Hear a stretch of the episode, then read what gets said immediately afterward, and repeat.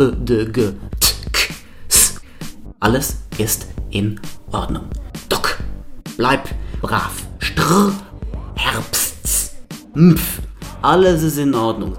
Heute lernen wir viel über die Aussprache. Der Ire Dylan Moran hat mal gesagt, die deutsche Sprache klinge wie eine Schreibmaschine, die Alufolie frisst. Und dafür, dass Deutsch für viele so hart klingt, da gibt es eine gute Erklärung. Synapsen. Synapsis.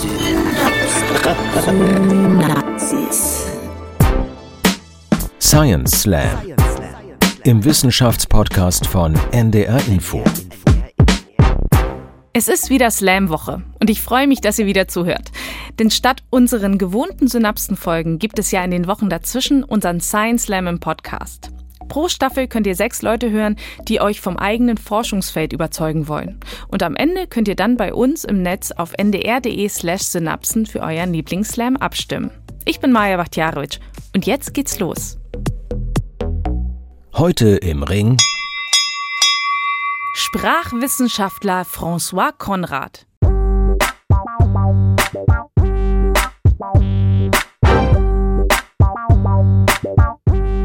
François Konrad forscht und lehrt an der Leibniz-Universität Hannover im Bereich germanistische Sprachwissenschaft. Moin. Moin, hallo. Sag mal, François, germanistische Sprachwissenschaft, was genau fasziniert dich daran? Also mein Hauptschwerpunkt ist die Aussprache. Das finde ich immer schon sehr, sehr faszinierend. Ich komme ja aus Luxemburg gebürtig, ein, sehr, ein mehrsprachiges Land und verschiedene Aussprachen zu vergleichen, zu erforschen, jetzt eben dann die deutsche Aussprache erforschen. Wir sprechen alle, das ist ein Thema, das jeden und jede interessiert und das liebe ich, das mir genauer anzuschauen. Jetzt hast du dich auf das Deutsche spezialisiert.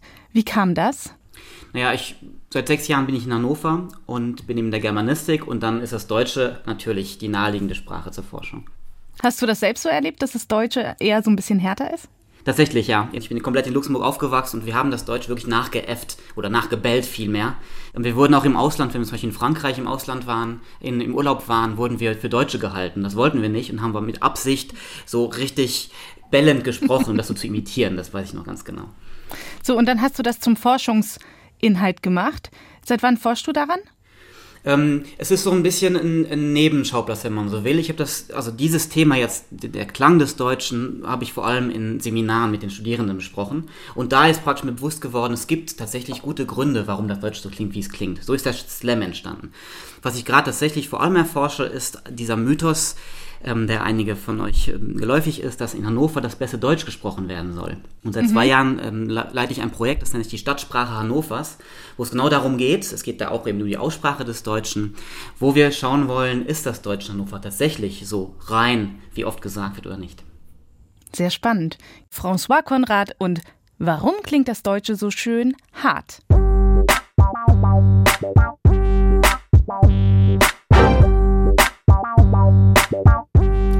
Ja, die deutsche Sprache hat ja einen relativ schmeichelhaften Ruf in der Welt. Ein Beispiel dafür ist ein Zitat vom irischen Comedian Dylan Moran, der sagt, Deutsch klingt wie eine Schreibmaschine, die Alufolie frisst und die Kellertreppe hinuntergetreten wird.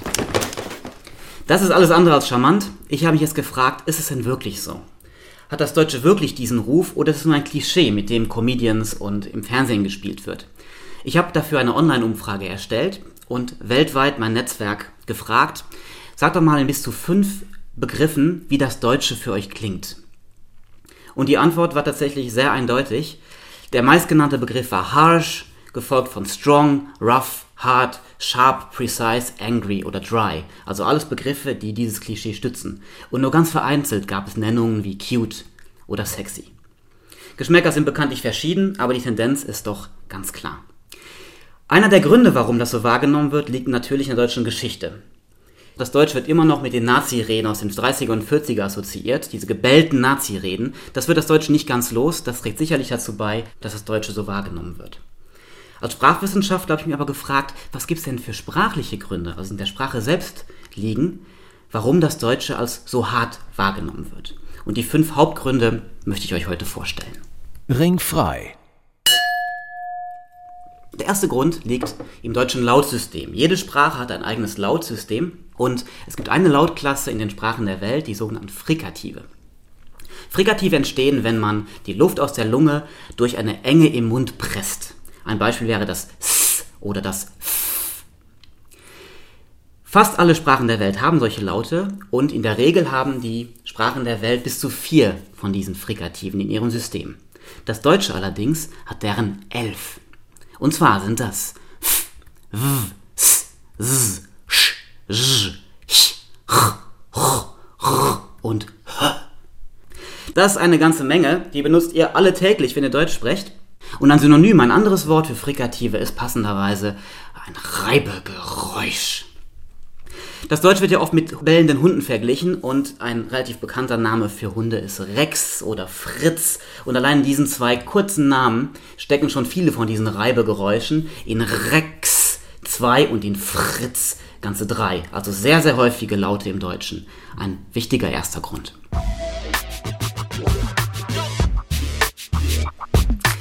Der zweite Grund betrifft die deutsche Silbenstruktur. Wir sprechen ja die Laute nicht einzeln, so wie ich das gerade imitiert habe, sondern wir sprechen ganze Wörter und Wörter bestehen aus Silben. Es gibt jetzt in den Sprachen der Welt eine sogenannte optimale Silbe. Optimal deswegen, weil sie sich besonders gut aussprechen lässt, also sehr einfach zu artikulieren. Und diese Silbe besteht aus einem Konsonanten und einem Vokal. Bekannte Beispiele wären Mama oder Papa. Weltweit gebrauchte Begriffe für Mama und Papa, das ist auch kein Zufall, Babys, die anfangen zu lallen, blablabla, da entsteht ganz automatisch ein Wort wie Mama oder Papa und es ist auch kein Zufall, dass es ganz einfache Silben sind, eben optimal, M-A-M-A oder P-A-P-A. Kinder können noch nicht so klar artikulieren, sprechen eben am Anfang diese einfachen optimalen Silben. Es gibt jetzt sogenannte Silbensprachen, die sind so aufgebaut, dass diese optimale Silbe meistens erfüllt ist. Und eine Sprache, die wir alle kennen, ist das Spanische. Spanisch eine sehr klare Silbensprache. An einem Beispiel kann ich das zeigen. Como se llama, wie heißt er oder sie, besteht nur aus optimalen Silben. Como se llama. Ganz einfach auszusprechen. Das Deutsche ist ganz anders aufgebaut. Wenn wir uns ein Wort wie Platz anschauen, wenn man seinem Hund sagt Platz, ein relativ normales, einfaches deutsches Wort, besteht bereits aus vier Konsonanten in einem Vokal. Pl, dann kommt der Vokal und Z, das sind zwei weitere Konsonanten. Also vier Konsonanten und ein Vokal in einer Silbe gilt bereits im weltweiten Vergleich als sehr komplexe Silbe. Und das im Deutschen noch längst nicht alles. Ein Wort wie Strumpf. Strumpf besteht aus ganzen sechs Konsonanten und einem Vokal. Str und Mpf sind die Konsonanten. Das gilt bereits als unfassbar komplizierte Silben im weltweiten Vergleich. Viele Sprecherinnen und Sprecher könnten dieses Wort gar nicht aussprechen, machen daraus etwas wie Strümpf, vereinfachen das, machen zwei Silben draus, weil es ganz schwer zu artikulieren ist, wenn man das in einer eigenen Sprache nicht gewohnt ist.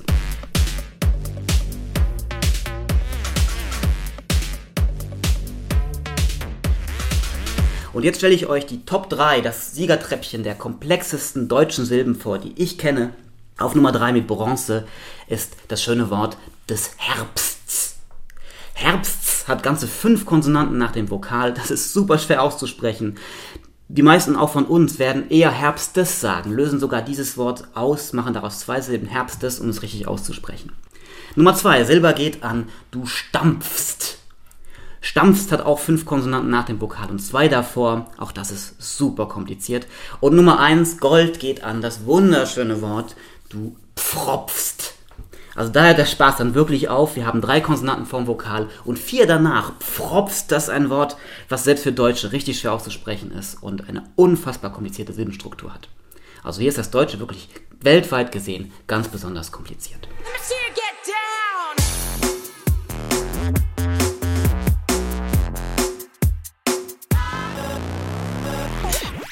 Der dritte Punkt ist der sogenannte Knacklaut. Wir sprechen auch vom glottalen Verschlusslaut, das ist der Fachbegriff. Und um den zu verstehen, müssen wir kurz in den Kehlkopf schauen. Der Kehlkopf liegt da, wo bei Männern der Adamsapfel liegt und im Kehlkopf sind unsere Stimmlippen oder Stimmbänder liegen da. Wenn die vibrieren, entsteht ein Ton, so wie wenn eine Gitarrenseite schwingt. Das kann man gut zeigen am sogenannten Bienen-S. Wenn man da die Finger, könnt ihr gerne mal mitmachen, die Finger auf den Kehlkopf legt, Zzz, vibriert es. Während man beim Schlangen-S, beim S da bewegt sich gar nichts, weil man kein, nicht mit Stimme spricht. Die Stimmbänder vibrieren nicht. Wenn man diese Stimmbänder jetzt ganz langsam vibrieren lässt, entstehen kleine Knackgeräusche. Das geht ganz gut, wenn man morgens aufsteht und ein bisschen müde ist und sagt, Das sind ganz langsame Schwingungen der Stimmbänder. Und das sind die Knackgeräusche, die wir jetzt brauchen. Wenn man nämlich nur einmal kurz knackt, entsteht dieser Knacklaut. Und der ist im Deutschen ganz wichtig. Und zwar aus folgendem Grund. Wenn man einen Satz hat, einen deutschen Satz wie alles ist in Ordnung, ist das im Deutschen soweit alles in Ordnung. Die meisten Sprecher und Sprecherinnen der Welt in ihren Sprachen würden allerdings daraus alles ist in Ordnung machen. Alles ist in Ordnung. Sie würden die Wörter binden. Das ist normale Regel in den Sprachen der Welt. Im Deutschen sorgt der Knacklaut jetzt dafür, dass die Wörter eins nach dem anderen gesprochen werden und nicht gebunden werden. Und zwar tritt der Knacklaut immer dann auf, wenn wir Wörter sprechen, die mit Vokal anfangen. Eben wie alles ist in Ordnung. Der Knacklaut ist also wie so ein kleines Hackebeilchen, das die einzelnen Wörter in einem Satz schön sauber voneinander abtrennt. Klingt härter, ist aber dadurch sehr gut verständlich.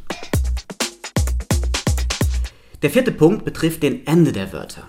Hier gibt es ein Phänomen, das nennt sich Auslautverhärtung. Das ist tatsächlich der Fachbegriff.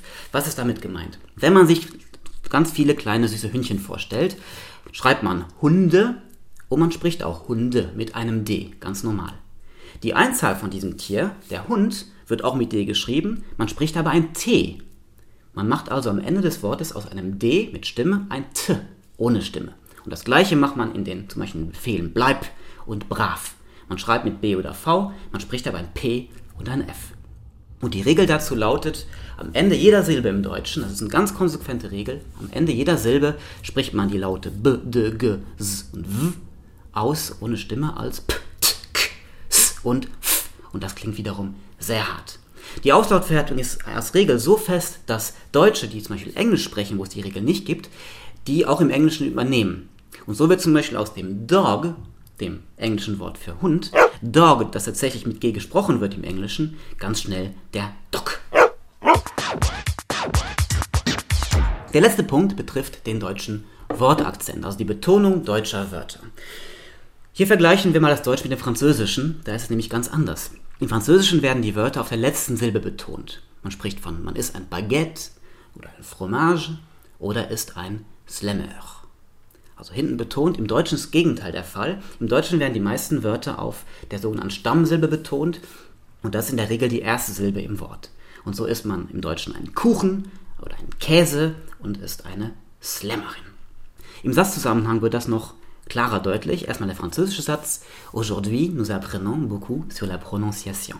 Das geht runter wie Butter, das ist ein schöner, ein schöner Wellenklang. Die deutsche wörtliche Übersetzung lautet hingegen, heute lernen wir viel über die Aussprache.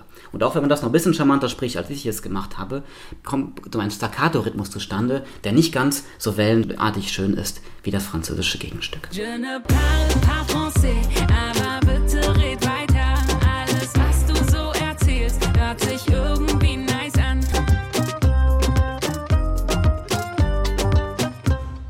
Fassen wir zusammen. Wir haben ein Lautsystem mit vielen frigativen Reibegeräuschen, die auch noch sehr häufig sind. Wir haben als zweiten Punkt eine Silbenstruktur, die im weltweiten Vergleich überaus komplex ist. Dann haben wir den Knacklaut, den wir immer dann einfügen, wenn ein Wort mit einem Vokal anfängt und der die Wörter sauber eins vom anderen abtrennt. Dann haben wir als vierten Punkt die Auslautverhärtung. Am Ende von Silben, also auch von Wörtern, werden stimmhafte Laute, Laute mit Stimme, als stimmlos gesprochen, ohne Stimme und so wird aus dem Dog der Dog und schließlich haben wir die Betonung der deutschen Wörter in der Regel auf der ersten Silbe, was so einen staccato-ähnlichen Klang erzeugt. Das alles zusammen erklärt, warum das Deutsch tatsächlich, sprachwissenschaftlich betrachtet, als so hart wahrgenommen wird. Soweit so gut, das haben wir jetzt verstanden. Bleibt die große Frage, ja, warum denn überhaupt? Warum sprechen wir im Deutschen denn wie ein Hund? Das ist doch nicht gerade charmant. Und es gibt da einen ganz guten Grund. Wir haben vorhin gesehen, es gibt Silbensprachen wie das Spanische, die leicht zu sprechen sind, aber ziemlich schwer zu verstehen sind, weil alles ineinander überfließt. Das Deutsche jetzt ist genau Gegenstück davon. Deutsch ist eine Wortsprache. Wortsprachen sind lautlich so aufgebaut, dass sie zwar relativ schwer zu artikulieren sind, aber sehr, sehr gut zu verstehen sind. Und das ist auch im Deutschen der Fall. Schwer zu sprechen, aber gut zu verstehen, was ein ganz großer Vorteil ist. Und vor allem ist das ein Vorteil, wenn man selber einen Hund hat. Ein Befehl wie Sitz, Bleib oder Platz wird natürlich besser verstanden im Deutschen als zum Beispiel im Spanischen. Vielen Dank, François Konrad, Sprachwissenschaftler an der Leibniz-Universität Hannover. Aus dem Slam ist übrigens auch ein Buch geworden. Warum Deutsch bellt und Französisch schnurrt. Erschien 2021 im Duden Verlag. Und hier wie immer der Hinweis. Äußerungen der Wissenschaftler und Wissenschaftlerinnen im Podcast Science Slam geben deren eigene Auffassung wieder. Der NDR macht sich Äußerungen zum Thema nicht zu eigen. Kommende Woche geht es mit einer gewohnten Synapsenfolge weiter. Den nächsten Science Slam findet ihr also in zwei Wochen in der ARD Audiothek oder auf ndr.de/synapsen.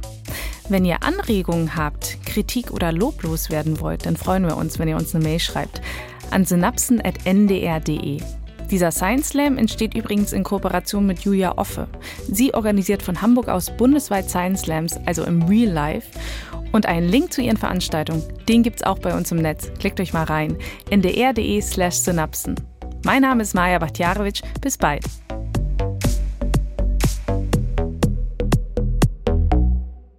Synapsen Science Slam, ein Podcast von NDR Info.